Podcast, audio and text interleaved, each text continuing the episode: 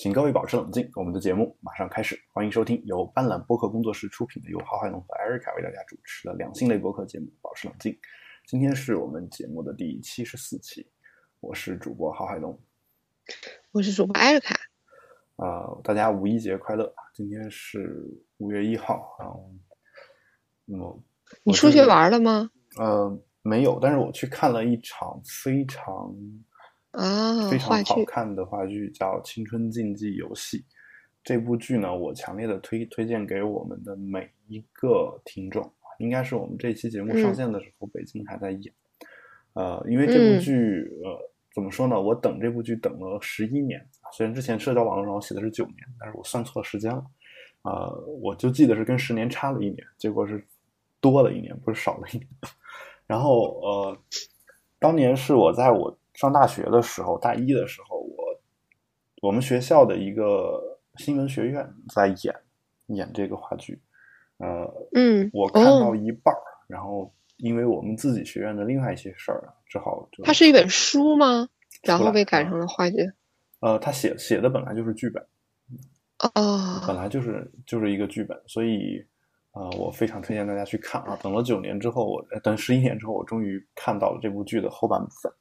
而且这部剧是属于那种什么呢？就是因为剧本写的太好，所以基本上不会演的太差的一个剧。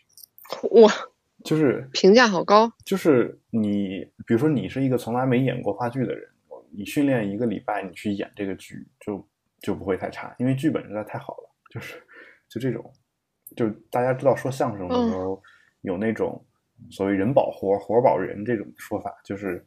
有些作品太好，就换个谁说都说的会特别好；有些是演员特别好，不管多烂的作品都说的会特别精彩。啊，就这两种都有。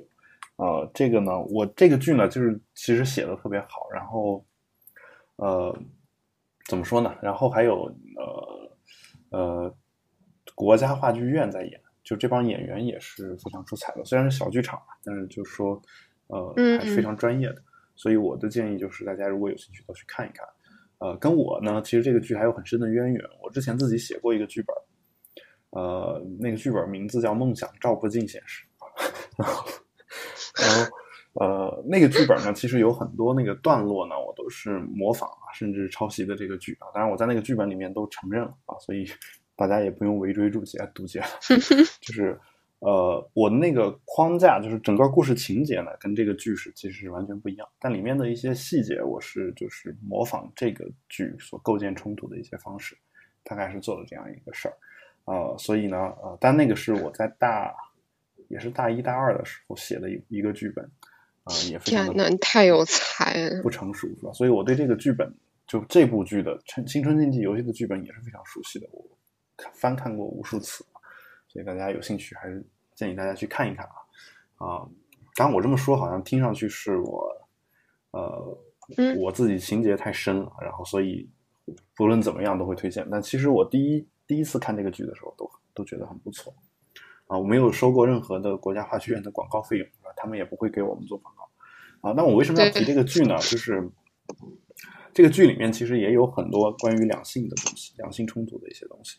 呃，这这里面就其实讲到了很多社会现实的内容，比如说啊，一个女的，就是为了我为什么到现在还没有失身嘛，就是为了让我 卖一个好价钱，就是 好直白 啊，对，是有这样的一些说法，包括他就是几个其实是学生和老师的一个故事，然后几个学生跟老师说说，你看您现在都多大了啊，您其实就是每天在报纸上的先进工作者。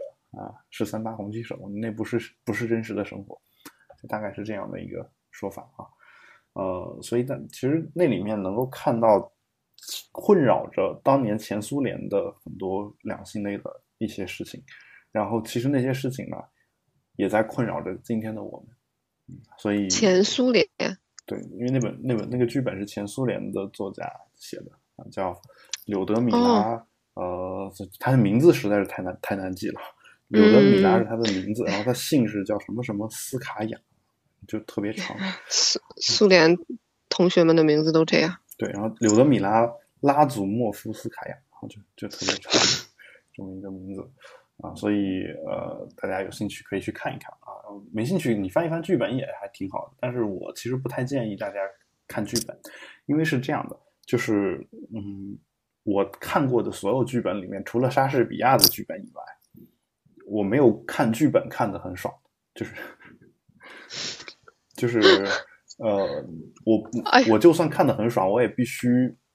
必须脑子里脑补他们演出的场景，因为剧本其实就是给演出写的啊。就如果是你把它当小说看的话，我觉得就差那么一点意思，因为里面对话过于多你光从对话上去看，啊，又是一个翻译的外国的作品，就是很难体会到其中的那些感觉。包括我们高中学的一些像什么茶馆呀什么乱七八糟这些剧，呃，我在高中的时候读茶馆这种剧的剧本，其实也是没什么感觉。但我没有看过这个《茶馆》这部剧啊，所以，呃，但是我猜我去看的话可能会很好，因为其实我也后来了解过很多这部剧的一些背景，包括里面的一些老北京的一些方言，它究竟什么意思？等你有了这个背景知识之后，然后你再去看可能会好一点。好，那我们今天的这个话题呢，嗯，就是来看一下第一个话题，就是上其实上一期遗留的一个话题啊，就是。艾瑞卡强烈要求，然后我有说强烈要求吗？好吧，就算是我强烈要求。然后要 flag 是我立的啊，聊一聊这个话题，叫做啊，这个话我叫我在剃阴毛的时候想到了一些别的，然后这是也是从 Wise 上选的一篇文章，呃，是来自一位叫老欢的作者，呃，老欢，欢乐的欢。然后，嗯，这里面我我先问一下你，你有？做过这个事儿，这个是个隐私啊，你可以选择不回答。哦，没事儿，都已经跳坑了，没做过，没做过是吧？但是但是会但是会花别的地方的，所以说这这个话题会让广大女性同胞感同身受。嗯，就是你在夏天时候啊，就要考虑开始对抗你的腿毛，还有你的腋毛。嗯，然后到底有一个什么样合适的方法？嗯，然后对呀，就是。因为我记得我很早以前看过一个电影，嗯，国产的，我想不起来了。因为里面有个镜头我印象特别深，就是女主躺在床上的时候，不是风情万种的，是那样，就是那样那样那样，胳膊举在上面嘛，海东哥，嗯，她有腋毛，啊，哦，当时就觉得很吃惊，啊，因为我一直以为这个，啊，这个这个这个这个女性要皮肤光洁、肤如凝脂，什么毛都没有，是一直以来，嗯。直到现在都是这样一个，呃，审美观点。嗯，但是我不知道那个年代的电影竟然还有原生态的美。嗯，所以，对，所以我就看见你这个，你选的这个文章，其实我觉得挺有意思。至少说到，哎，你说到腋毛这事儿啊，我我其实小时候有一个迷思，就是，嗯呢，呃。其实这应该不叫迷思啊，就算是迷思吧。其实因为小时候其实就就是真的这么相信的，就是呃，我一直以为女的是没有腋毛就是 为什么？就是因为你没有吗？不是，我一直以为女的没有，因为我见的女的都没有，然后男的都有，是因为大家都刮掉了是？对，后来后来我才知道是大家都刮掉了，就是。对，然后就是，对，我忽然好想笑。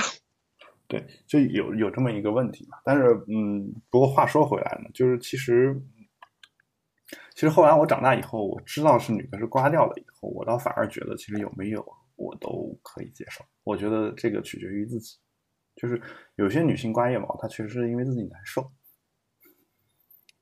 是，呃，对，其实。我的切身经验是刮了之后更难受，是吗？因为腋下那个地方淋巴结很多，就是建议大家不要用脱毛膏，嗯，就是不好，因为那个淋巴结不是有吸收回流的作用嘛，哦，脱毛膏里面化学物质太多了，你在腿上可以用脱毛膏，腋下就是不建议用那个化学物质，但是刮了之后它会散热不好，海龙哥很难受，哦，就是那种，就是而且你如果。你如果刮不干净的时候，就是它会遮，你知道吗？因为其实你那个手臂下方那个，就是就是腋下那一片的皮肤，其实上是最嫩的，嗯，因为它永不见天日嘛，所以你但但凡有一点毛茬，它都会特别扎皮肤，嗯。然后还有一个特别隐秘的想法，就是我一直在脑补，比如说你刮的不够干净，因为你想，就像男生刮胡刀一样嘛，嗯。他他会他就是他刮的再干净，都会有一层青色的，嗯。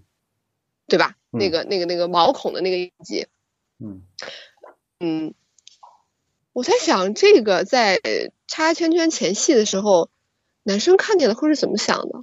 他到底是看见腋毛会比较爽呢，还是看哦这样是吗？就一般男的不会观察这个位置，就是 就是可能可哦，能是这样吧，就是但如果你真的有腋毛的话，他因为不习惯嘛，所以可能还是能看到，嗯，可能会在意。但如果你真的刮了的话，没有人会在意这个地方，就就是呃，因为他不是他的目光的重点啊，就目光的焦点，嗯，看来是我想的太多了。就是李宗盛有首歌嘛，我们之前也引用过他那句话，叫“我所有目光的焦点在你眉头的两道弧线”，就是啊，这歌词好美。在在那个时候前戏的时候，可能他目光的焦点是在你胸口的两道弧线，就是 我没有弧线，啊，我是一马平川。啊，没有，就是艾瑞卡自枪，令人伤心的各话。各位各位男性听众不要不要当真，他自枪哦啊，然后呃，这个。呃，所以其实其实我我是觉得，就是说我我个人一直对这个事儿呢，我觉得选择尊重女性的权利吧。就你看我我之前也一直刮胡子，后来就不刮了，啊，后来变成修胡子，就是干干这个事儿啊。所以其嗯实嗯，我我尊重女性说你留留着不刮，或者说留着我为了修一个很好看的形状啊。虽然我好像没有没有修着我有一个很 没有见过修腋毛修很好看的形状，但是但是对于阴毛来说，其实有的，对吧？就是哦，对，就是尤其是那个岛国爱情动作片里面，嗯，诶，有吗？就是这样吧，反正已经暴露了，对，反正然后其实呃，都不怪有才，不怪我。好吧，呃，哎就是那个那个有时候你我们说过，就是之前节目当中也聊过，就有人穿比基尼的时候，他得专门针对比基尼那个形状去修嗯那个阴毛，就就对要不然露出来也也可能会不太好看。就是其实怕的不是说多或者是少，有或者没有，就是我们仅从审美上去考虑这个问题。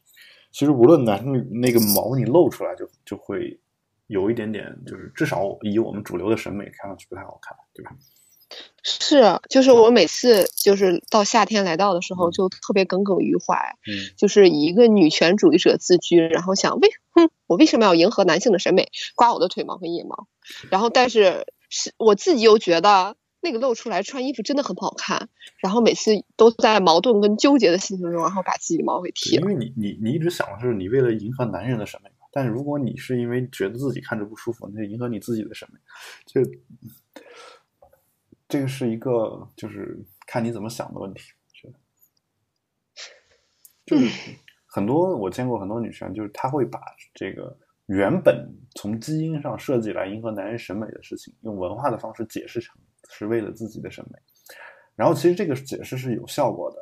啊，有效果的。就其实人作为一个社会化的动物，文化方面的东西是会影响它原来基因方面的一些东西，这是我的一个感觉。就是你如果没有这个制约的话，其实现在我们才不会遵守这么多规则。街上肯定都是各种男的强奸女的啊，乱交的是吧？这种事儿很多。真可怕。对你，其实其实文化是可以克制一部分本能的东西，甚至可以扭转大家对本能的一个想法。就如果你觉得嗯说，呃，从基因上讲，女性的任何装扮其实是为了迎迎合男性，但其实这个也很难说，因为从动物学的角度讲，一般是男人做各种事儿是为了迎合女的，一般没有反过来这个说法啊，就是，所以其实你们打扮就是为自己漂亮啊。你就是为了有更多的男人去迎海龙哥合你们啊，这个，所以 我哦，解开了我的心结。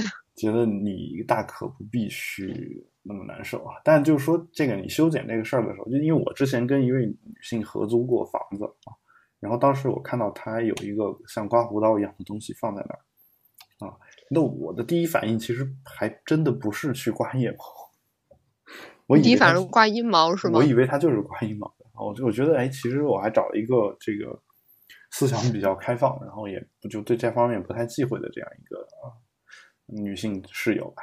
后后来我发现其实不是，他可能就是刮腋毛。就是我跟他哦讨论、讨论起这个事儿的时候，好像他也没有特别的那个，就是感觉我我我有点怎么样。但后来其实其实我想啊，他可能以为我在讨论腋毛的事情，而且他肯定还很奇怪我为什么要跟他讨论腋毛的事情。嗯两个人完全跑偏了。对，然后但是就是我想说的事儿是两个啊，一个就是其实其实我我确实不喜欢，就是你把胳膊放下来以后还把腋还腋毛露出来这种情况，就就跟我说不喜欢，嗯，你胳膊放下来，把腋毛露出来。穿着内裤，胳膊放下来怎么会露出来呢？你没见过吗？就是从缝儿里钻出来。哦，我想起来了，我初中语文老师是这样的。好的，对，有有有很多这样，就无论男女啊，我不说男的男女，嗯，其实我都不喜欢，就是你那个样子我觉得不好看。然后包括穿的内裤，然后从毛从内裤的缝儿里面出来，这个其实也不好看。你怎么见过别人穿着内裤，然后毛毛从缝里露出？好因为因为。男男女下面都有一毛，对吧？这个对啊就我我是我的意思是，你在什么时候 见到这种场景？这不用这样，你有时候你难道是在约？炮吗？不，你自己就会有啊，对吧？男女都一样，对吧这个哎，那你平时喜欢穿三角裤还是平角裤呢？呃，我之前是喜欢穿三角裤，我现在开始穿平角裤。哦，是不是平角裤比三角裤舒服呢？因为我觉得男生好像跟女生是反的。呃，主要是就呃夏天的时候，你的你你大腿和就是那个接缝的那个位置，你知道吧？腹股沟那叫腹股沟嘛啊，反正就呃不不是不是腹股沟下面，哎，对，那不是腹就那个那个就是三角区，就就那个呃啊，那两条斜线嘛，就是等腰三角形那两条，嗯，两个腰位置。啊，那嗯好像还真是腹股沟。嗯，接，着说，就。那个位置，其实如果你嗯，就是夏天的时候你坐下来的时候，那地方是容易出汗。然后如果你穿的是啊质量不太好的三角裤的话，那个地方会勒出一些，就是就就是整个会有腐蚀性，就是你感觉特别疼。就其实抖 M 是是一个 特别实用主义的一个做法。你要穿平角裤的，可能是这样啊。就而且我其实我的腿不算不算很粗，就其实就是只要坐下来，对呀坐下来就会有这种情况，所以就因为我觉得你很瘦啊，对就哪还会有勒痕？对会有这种情况然后，尤其是夏天，就小时候也也经历过这种阴影嘛，就有时候小时候坐车的时候阴影也不注不注意，就有时候可能一个把稚嫩的皮肤划破了。一个小轿车，然后可能后座的也挤四个人，对吧？就有有过这种情况。嗯，然后我有我就挤在后面，然后这个时候你其实你的那个两条腿都是就是形就是不是正常坐姿，在那种扭曲的情况下，然后那会儿车里面有空调的也不多，啊，对，对，你知道，所以就是的就等你等你坐个半个小时车或者一个小时车下来以后，你你走路都会觉得扯着蛋，就那种感觉，真的吗？就就就那种感觉啊，所以就后来就第一次体会到了没有蛋的优势在这里。对，然后就就会就慢慢的就就会采取一些措施来保护自己？然后就是平角裤，然后嗯，当然就是说，其实呃，我当时其实跟我那室友还聊过，我说你为什么不用电动？嗯因为因为我的感觉就是，如果我用手动的去刮那个那些部位的话，就很有可能会受伤。就这跟男的刮个胡子可能还不太一样，嗯，因为胡子你脸上好歹好歹是相相对来说比较平滑的，对吧？嗯，我我我我这是我的感觉，所以啊、我总是脑补，觉得如果用电动的话，我觉得电动就像一个绞肉机的购置，嗯然后因为你要是剃阴毛的话，那个肯定比你的胡子要长，对吧？嗯我总觉得它可能会把那个毛绞进去，绞到嗯机器里，然后就把皮一起带着扯破当然，我只是想象，但我不知道会不会真的发生这种情应。该不会啊，就是而且就是其实嗯嗯，电动的那个东西其实剃阴毛和剃胡子的不是一种东西，就是因为你剃胡子一般用电动的都是剃小胡叉嘛，就所以它能扎到那个眼儿里面去。嗯剃剃下面的可可能你得先拿类似推子一样的东西先推一遍，好复杂，就跟你理发一样，那就是先手动再电动就也是电动嘛，都是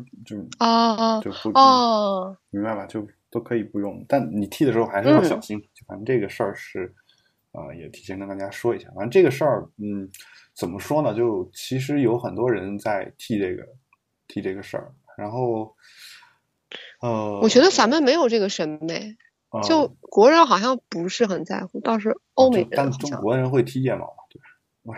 啊，对吧？这对一样的，就是大家都会倾向于剃，但是剃的时候，可能因为有这个审美的人呢，可能也没有特别，嗯，怎么说呢？因为我们国家一直这个风气不是那么的高，所以他找不着这个合适的、比较好的这个剃的方法啊，所以就是还是希望嗯大家在剃的时候多多就是找一找这种比较靠谱的这种啊参考资料，看一下怎么剃比较合适。呃，但我我其实想说的是什么？就是呃，你那个腋毛露出来，其实确实我觉得会有一些问题，就是看上去会不太好看。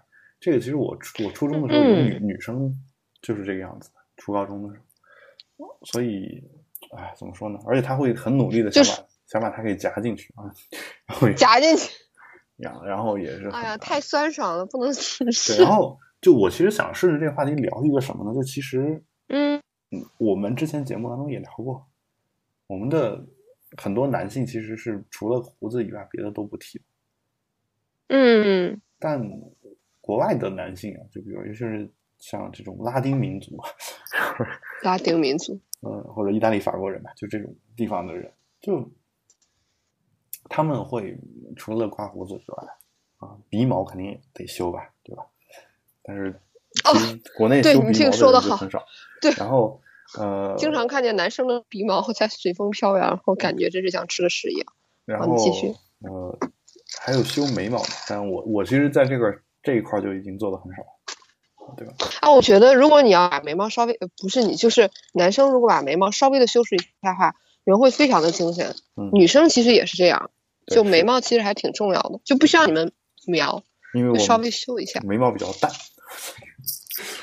所以那还是描一下吧。对你你修完你不描，好好像跟没修是一样，远远一看就是一片一团一团朦胧，那种感觉。冻场对，然后呃，羽化田，然后还有就很多人，很多人也会修腋毛嘛，对，但其实中国很多男的是不修的，所以这个事儿也就分享给大家啊，就是呃，希望大家能够过上干净整洁的这种生活吧，就是干净整洁。呃，就是呃至少至少怎么说呢？就是说现在因为女的也喜欢这种所谓小鲜肉什么的，然后哦，韩国的小鲜肉在打歌的时候，我原来作为一个哈韩脑残粉，海龙哥，嗯他们就是如果穿没有袖的衣服，小鲜肉，嗯，然后有那种抬胳膊的舞蹈动作的话，嗯，他们会用另外一只手嗯挡住他们的腋毛。哦，对，但这个细节让我觉得也挺挺神奇的，因为我觉得男生无所谓啊，露就露了。第一是无所谓，第二你不觉得这个已经是欲盖弥彰了？就是就这事儿，我觉得外国人做的、哦就是外国人做的很赤裸裸，就是这事儿我嗯，反而是这样的，就是其实你其实很多人是纯洁的，就是大家笑了，就是嗯，你跟一个五岁小女孩，就就普普普遍来说啊，你说你要跟一个男男的去一块儿睡觉，他不会觉得有什么问题，对吧？嗯，对呀、对，但是你你跟他，但是韩国人这个这么干，就相当于说他默认一个人，他应该是知道所有的这一切的，然后我要再做一些保护动作，你你不觉得是这个？就其实他抬个胳膊其实没事儿，但是哦。他其实是默认所有人都知道那个地方露出腋腋毛来会不好看啊，然后他一定要挡，他挡完之后呢，嗯相当于嗯他更加强化了这种想法。原本你没这个感觉，像你你没这个感觉，但是你会想说，哦，原来有那么多人认为这个东西不好看，所以他要倒啊，然后你会逐渐的去受这种所谓主流，甚至都不一定是主流，至少是韩国主流的这种审美的影响，你明白吗？就是你也会认为说有嗯有腋毛很好看，就就其实国外有很多这种，就是他那个有有很多动作，你感觉就是呃多余的，你知道吗？就是但是那些多余的动作呢，它其实都切切实实的起到了一些作用。嗯，啊，然后，然后这些作用呢，就会让你想说你为什么要在那个位置有那么一个动作啊？你想多了以后呢，你其实就逐渐接受了他们那种审美啊，就原来原来其实是为了对啊对啊对啊感觉，就就跟到后来你你你好厉害，到后来你发现，其实如果有一个男的不挡腋毛的，甚至都有一种性挑逗的感觉，就是嗯因为你你你一直看不到他那个部位，就其实你特别想看的是你看不到的部位，对，你明白吧？就是你特别想看，就它究竟是什么？就是为什么醍醐灌顶。为什么岛国动作片有马的有时候比无马的还吸引人？嗯就是，走到心中无马。对，因为那个地方就你特别想看清楚，那那就是额外的对挑逗。对对对对就是你看韩国一些女女子女团？这个嗯他们啊，对，韩国女团让我最不能接受的就是现在不是不能穿太短的牛仔裤嘛，嗯，热裤，然后他们都有穿着短的热裤打歌，因为他们就要露出来的腿，那是他们的卖点。对然后呢，就要在短裤里面加一个比短裤要长的安全裤，我简直是不能理解。对啊，就是就这种感觉吧，就然后嗯，而且他们会把这事儿干得很赤裸，你知道吗？就是让我想，就是它其实就是一种从两性的或者软色情的角度去挑逗你的，对吧？但是呢，由由于国国内有各种各样的规定，然后它呢又不能有些地方又不能露，那他他会他会干的事儿是反其道而行之，他把那些不能露的那种地方呢，给你突出强调一下，你知道吧？就是就好比说，嗯，我哎呀，说说这个可能有一点点就是就是类比不当啊，但是我我其实嗯我说的是这个他们这个操作方式，我说的不是说嗯这个韩国女星和这样事物的一个相似性，就是我嗯我小时候看过，就上大学的时候吧，看过一个呃广告，那广告是一个种马广告，你为什么会看到这种广告？因为我学过商品广告学，就是所有的广告我都会看。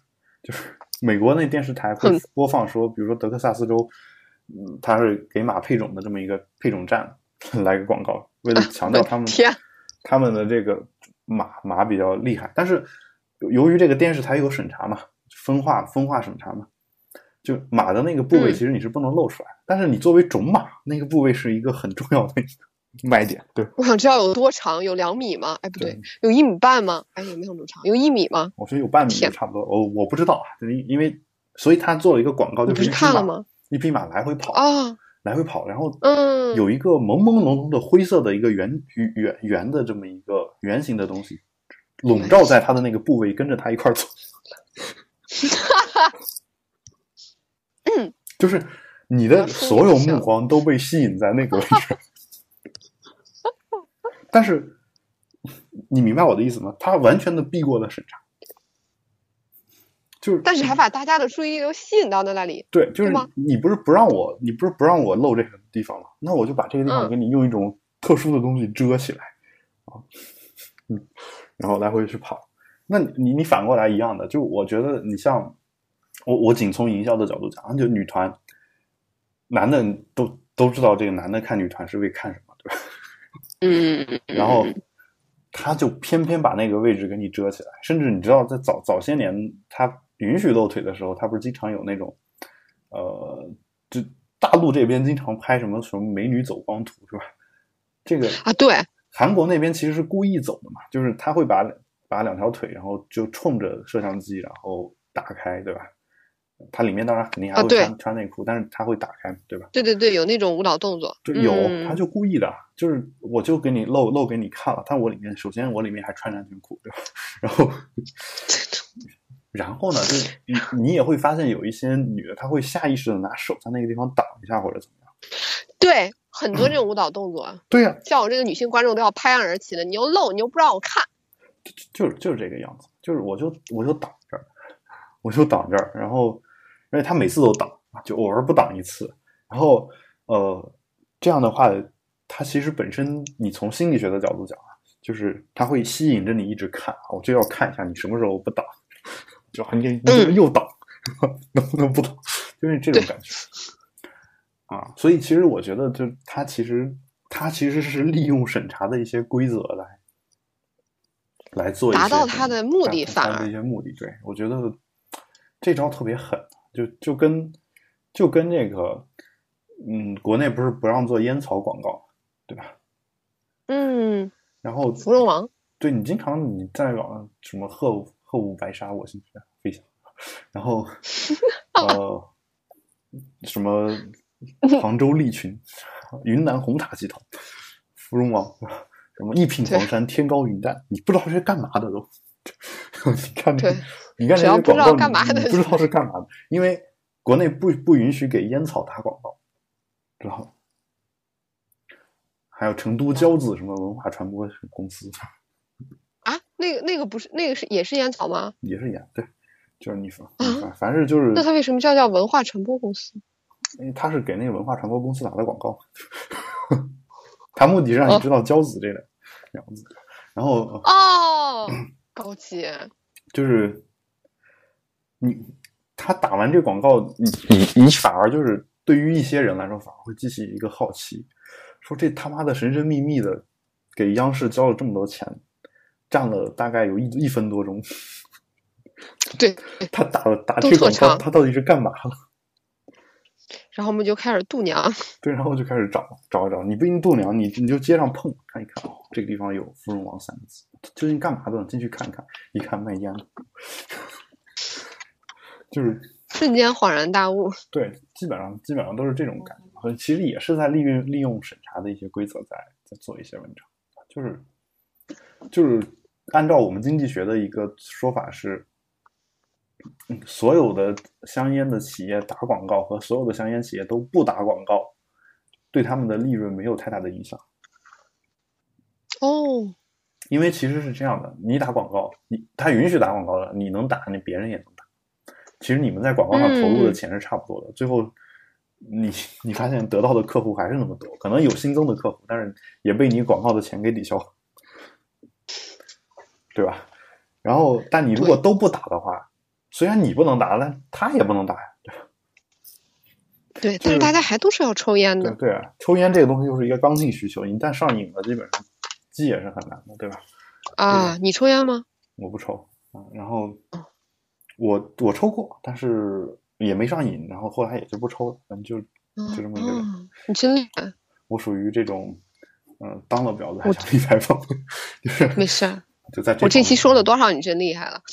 就是哎，最近我写那小说里面，其实这句话就就上一章里面出现过两次，就是我自己写的时候，我都都内心都在统计。是真厉害是吗？还是呃当了婊子还要立牌坊？嗯，其实其实讲的是一个一个女的在称赞另一个女的，还是称赞另一个女的，啊就是大概是干了这么一个事儿。然后，嗯，所以所以是怎么说呢？我觉得啊，就我我是这样的，我是觉得说我嗯，我小我初中的时候，因为那个学校还是相对来说混混比较多的一个学校，呃，你要跟他们搞好关系，你不抽烟年轻古惑仔事儿好像不太不太现实吧，对吧？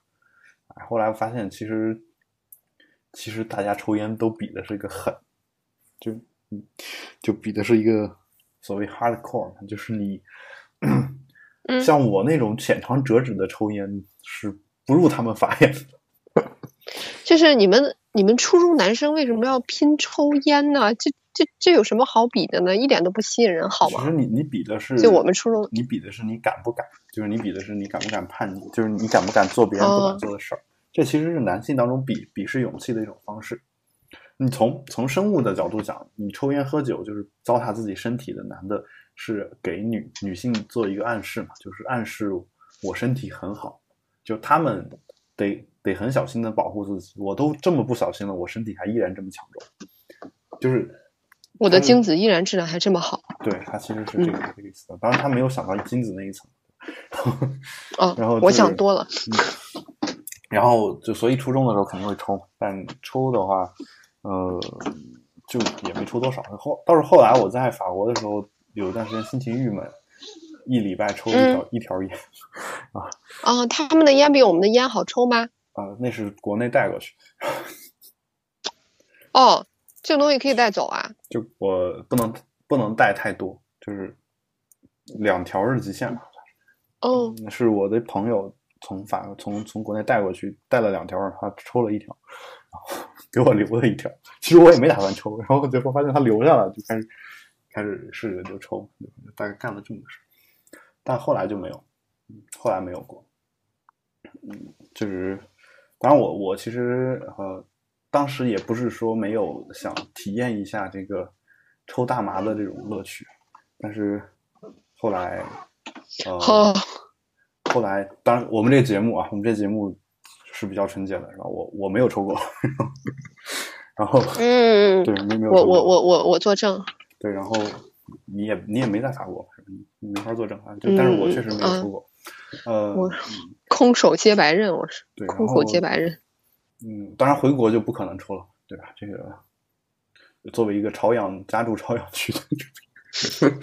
一不小心就被朝阳群众举报了。对，所以其实大家能能理解啊，就是我肯定是不会抽的，因为呃，我我我我在一个自我监群众自我监督如此良好的一个区啊，然后就是很很难实现这个，其实也不能算是愿望了。后来我也就觉得没什么意思，就是真的，呃，就是你一开始你会觉得说这个东西是一种生活的体验，就你可能需需要想要去体验一下。当你后来发现，就是其实你的有一些好奇，你是需要克制的，就是这是我的感觉啊，就是呃，这个好奇里面，就是毒品当然是一种啊，因为呃，毒品你像海洛因啊这种重度毒品，你你抽完之后肯定是上瘾，而且基本上是戒戒除不掉，对吧？就大概是这么一个情况。呃，就软性毒品像大麻，可能它的危害度还没有香烟大，包括迷迷幻蘑菇什么的，就是。呃，都没有香烟大，可怕。迷幻蘑菇其实就包括大麻，都在荷兰是合法的，就是你你在街边的那个 coffee shop 就能买到，就他们的 coffee shop 就是卖这个东西，他他不卖别的，就是 就他们的咖啡厅不叫不叫 coffee shop，他们 coffee shop 是专门卖卖大麻的，好像这个迷幻蘑菇的。就如果大家玩过那个超级超级马里奥最新的那几几个版本。就是不是手机上那版本，就是 3DS 里面有一个版本，呃，它吃完一种蘑菇之后，人会变得巨大无比，就那个马里奥。哦，哎，不是一直都有吗？就噔顶出来一个蘑菇，然后吃完就噔噔噔噔。它它那个只变成它的两倍嘛，对吧？就只只是长高了一点。嗯嗯。你吃了迷幻蘑菇之后，你会长得就跟整个屏幕差不多。一样高哦！我天，那他就不用他，那就直接通关，还打什么打呀？就基本上直接通关，你就往前走就行了，然后所有的障碍都被你给挤掉了，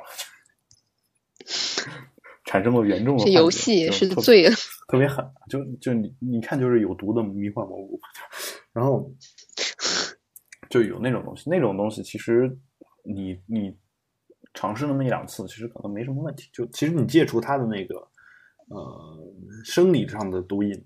戒除它的话，跟戒咖啡的水平感觉是差不多的。就是你咖啡如果能戒，你想咖啡是个什么，对吧？你想戒还不是就戒了啊。但是，呃，嗯，但是就，嗯，有心理的毒瘾，就是你因为你体会过那个很高级的这种快感之后，啊，你你其实是特别想再再次尝试，对吧？就那个一个天上一个地下这种感觉。哎，那你说插圈圈是不是也是同理？同理，同理，我其实就是同理。对，就是一样的。所以其实我我后来我就在想说，其实你大麻这东西本身毕竟还是对自己身体不好的一种东西。就嗯，我就前两天我其实还听过有台的不鸟万如一同学的一个 live，他讲到迷幻音乐，他说嗯，哦，他讲到说，其实确实有一个现象是等到。就六七十年代大家都抽大麻的时候，音乐作品也就比较好。等到八九十年代大家都不抽大麻，音乐作品可能就没那么好了。但这个只是一个相关性，不是一个因果关系，就是你没有办法证实这个事儿有关啊。但所以就是说，其实嗯，他在里面就是也讲到说，他其实自己也没有尝试过大麻和冰花蘑菇这种东西。那我其实，而且他会提到有一种人，他其实在讲说，嗯，是不是可以嗯。不吃药也能嗨，就是我不不通过药物，那就去做爱。对，反正做爱是一种啊，就确实你会发现这个摇滚乐手就特别热衷于这个事儿，就要不然豆瓣也不会有个月亮小组这种东西。然后是 吗？是吗？啊，我去看一下。嗯你会加不进去啊？这个月亮小组是一个神奇的，哦，这样啊，嗯，就已经人满神奇的为患，就是所谓叫代表月亮消灭不良乐手，其实就是一堆一堆骨肉皮嘛，就是所谓专门睡这个摇滚乐手的人，在里面分享嗯他们的一些经历，就大概是这么一个组织。呃，会交流说这人睡过我，也睡过你，啊，他戴安全套吗？我想知道，我的天，嗯、肯定是戴了。这个啊，不一定啊，这个事儿我我不能替他做主，就你们自己，你可以自己去研究一下。月亮小组除了它的主的组之外，还有一些周边的一些小组。我也是，因为我是李志的歌迷嘛，所以因为李志经常，你们都是李志的歌迷。李志是从这个月亮小组一战成名。当然，就是说他他不是成人的世界真复杂。他不是被好像不是被月亮小组的成员曝光，就是他自己把自己跟之前女性交往的一些经历全写在里面，就有有过那么一个帖子，天哪！传说中的理智自传啊，你可以去看一看啊，这个网上在其他地方也能搜到啊，就呃就有有有这么一个事儿，然后呢，我我就觉得说呃，这个是一条探索之路啊，就是你听着又像既想当婊子又想立牌坊啊，就是就是你不想伤害自己身体，你还想体验跟伤害自己身体一样的那种快感，就是，但是我觉得不是说完全没可能，不是完全没可能，就是嗯，就比如说有一种说法叫颅内高潮？就是这个事儿。那我们以后可以设计一个什么电生理刺激仪，然后只刺激那条相关的神经啊啊，然后就高潮了。对这个这事儿是我我的感觉是这样的，就是说你你设计电神经刺激仪这个事儿吧，呃，不是说谁都想不到，可能很多人已经想到了，但它跟这个大麻也好和这些迷幻蘑菇这种东西也好的区别在什么地方？我觉得区别在于说它的不确定性，就是你电神经刺激仪，因为你太确定了，就你嗯刺激的就是那一条神经，或者是你选定的几条神经，对吧？但是你如果是迷幻蘑菇大麻，因为它里面的成分不单一嘛，它里面可能有各种各样的成分，就除了它的主要的那个物质以外，主要的引起迷幻效果的物质以外，还有其他的一些杂质，所以它嗯。有可能就是给你产生那个感觉是不确定的，所以它的感觉肯定是不一样的，在我看来啊，就是所以，呃，呃，就是电神经刺激仪这条路呢，可能未来是可以的，但是现在可能还没有办法达到我说的那种效果。但是这个事儿是这样的，就是，呃，你你想，我我我我的个人的一个感觉是什么呢？就是你，你如果想，嗯，不想通过药物来干一个事儿，那你就得付出更多的辛劳，就是，对吧？就好比说你，对，呃，就好比说你想减肥，如果你不想抽脂的话，嗯那你就只有去健身房。对，就基本上就这个感觉。就是如果你想体会脑内分泌的那种化学物质，呃，什么多巴胺啊、内啡肽啊，你除了运动去做，或者去跑步，就反正去有氧，那其实你你当然也可以直接注射，对吧？但是，但注射肯定要比那两个事儿省事儿，对吧？但其实注射是对自己身体有伤害的一种方式，对吧？就是对，所以，嗯，所以怎么说呢？就是说，其实，其实我如果觉得这个取舍是成立的话，那我觉得是不是也存在一种办法，我能通过通过我的意念，通过我的意志，啊、通过一些其他因素的一些诱导，精神层面的诱导，比如说我播放一些灵魂乐啊什么的，就是然后呢进入冥想状态啊，或者怎么样，我能够实现我抽大麻一样的效果。只是说我我那样的话就会更费劲，就是你抽大麻你抽完就好了，抽是一种放松。这样的话，我我这种办法呢，我可能得专门折一天时间出来，我或者一天不够啊，你得你得不断的训练嘛，对吧？然后闭关三个月，就跟你健练成绝世神功就跟你。健身房一样，对吧？对，所以其实你你我这么一想之后呢，我觉得首先这个这条路，我觉得可能你可能不是完全走不通的，因为其实你确实能听说过一些人通过冥想达到高潮，对吧？就这种事儿还是挺多的，对包包括在西藏啊，多吗？喇嘛呀什么这种人，包括一些得道高僧啊，就是密宗欢喜佛，对我觉得是有，就是除了那些骗人的以外，我觉得其实里面是有一些这种人的，就通过灵修的方式。然后，呃，那你包括你从这个角度一想的话，我觉得其实当和尚也不是说完全没有什么乐趣的事儿，就是就是他们对还可以公开，还把这件事儿冠上了个这么崇高的名义。他们其实相当于给自己争取到了大量的时间啊，而且没有人指责他浪费时间，他可以去干冥想这一件事儿，对吧？然后我觉得所谓的顿悟，可能是不是就跟这个东西是有一些关系的？就是顿悟，醍醐灌顶。对，我觉得有关系啊。醍醐灌顶，像醍醐是个什么东西？是特别好的一种东西吧？醍醐灌顶。在我的感觉里来说，你就我很形象的去理解这个事儿啊，就相当于我给大脑里面，我给我给我的，如果我大脑能吃东西的话，我给他喂了一勺糖，就是你你从精神的角度去讲，其实就相当于你颅内高潮，就我的感觉是这样。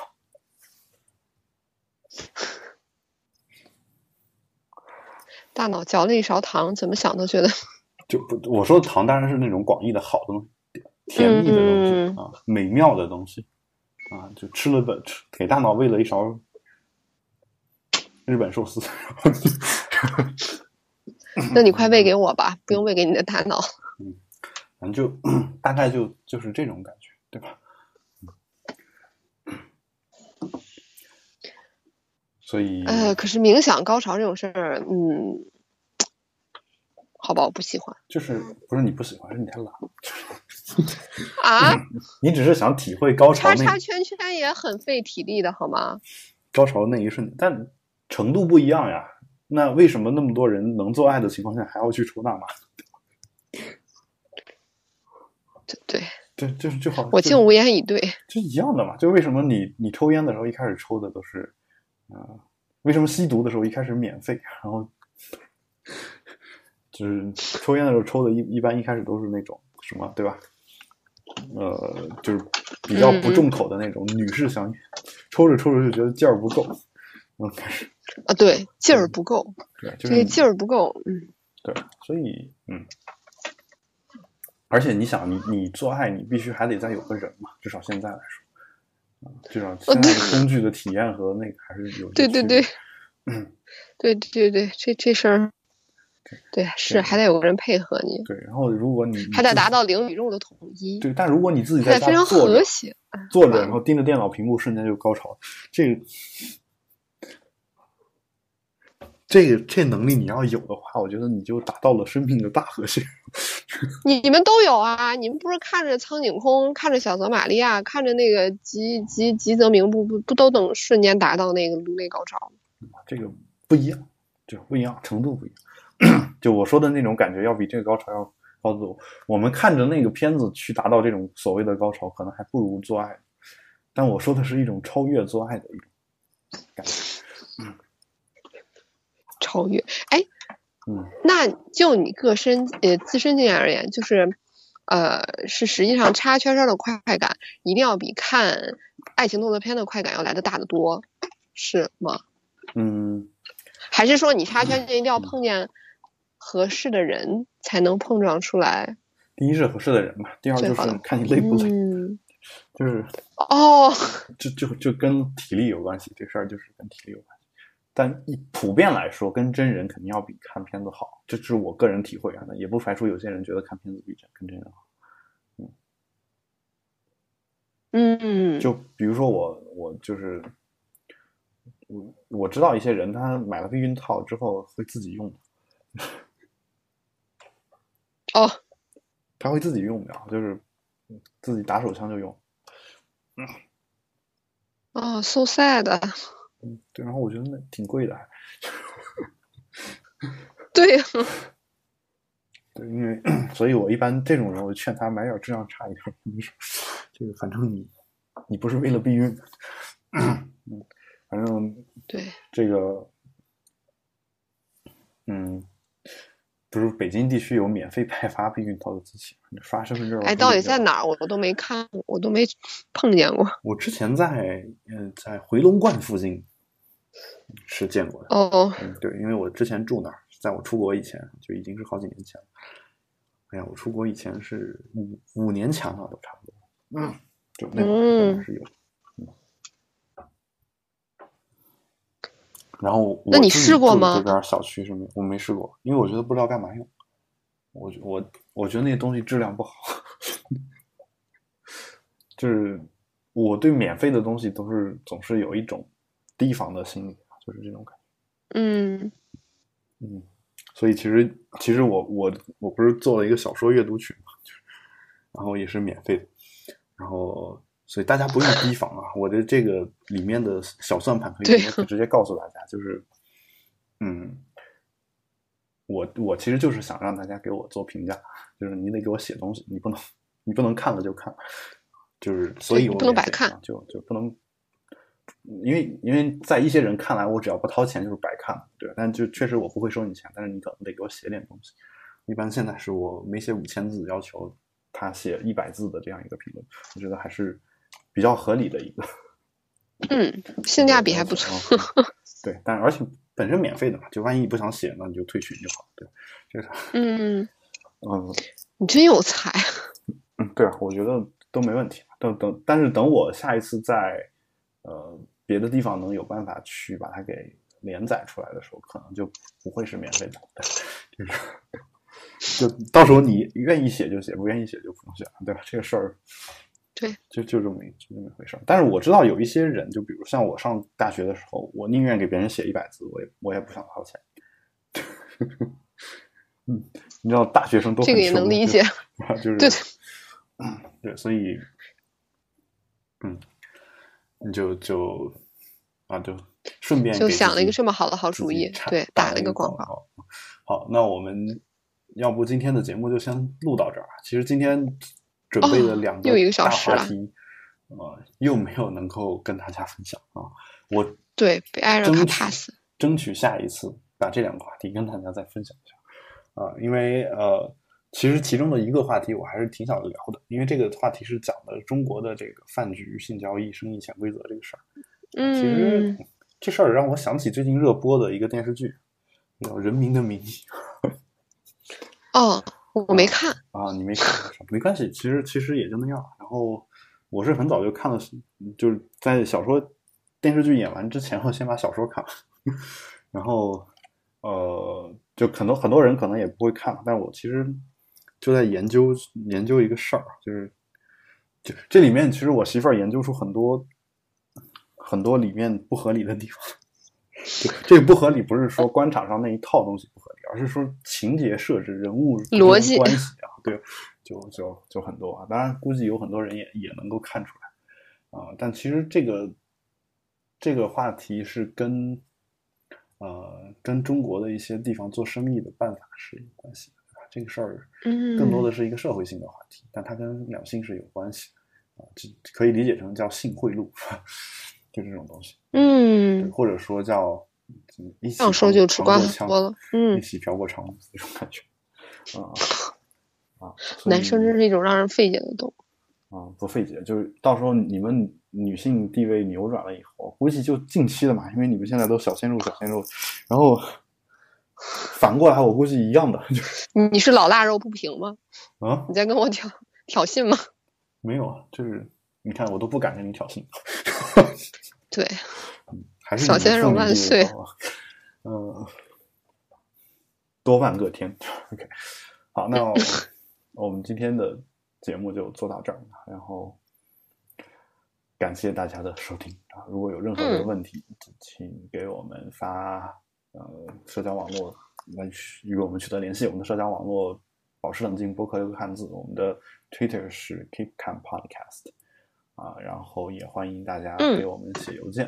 啊，之前有有同学说这个我们的 Telegram 群说原来的链接不管用，可能就是 Telegram 群每次升级的时候，它那个链接都会重新呃换一下啊。就这个，因为我们那个不是一个超级群，啊不不不是一个那个公开群呃，所以它那个链接没法固定下来。然后我我手上的这个公开群的权限呢，已经没有了，嗯就是因为他每个人有开多少个公开群的这样一个好复杂限制啊、所以呢，我没有办法把它转成公开群啊、那这样吧，就是如果大家有兴趣加入我们的 Telegram 群的话，请大家给我微博留言啊，或者 Twitter 留言，哦或者或者给我写写邮件也可以啊，就是这个我都可以把这个链接，就最新的链接都给可以给大家发。嗯，好，那我们今天鼓掌好负责做到这儿，也欢迎大家收听由斑斓播客工作室出品的另外一档科技类播客节目《比特新生》，比特先生，请各位保持冷静，我们嗯下期再见。拜拜。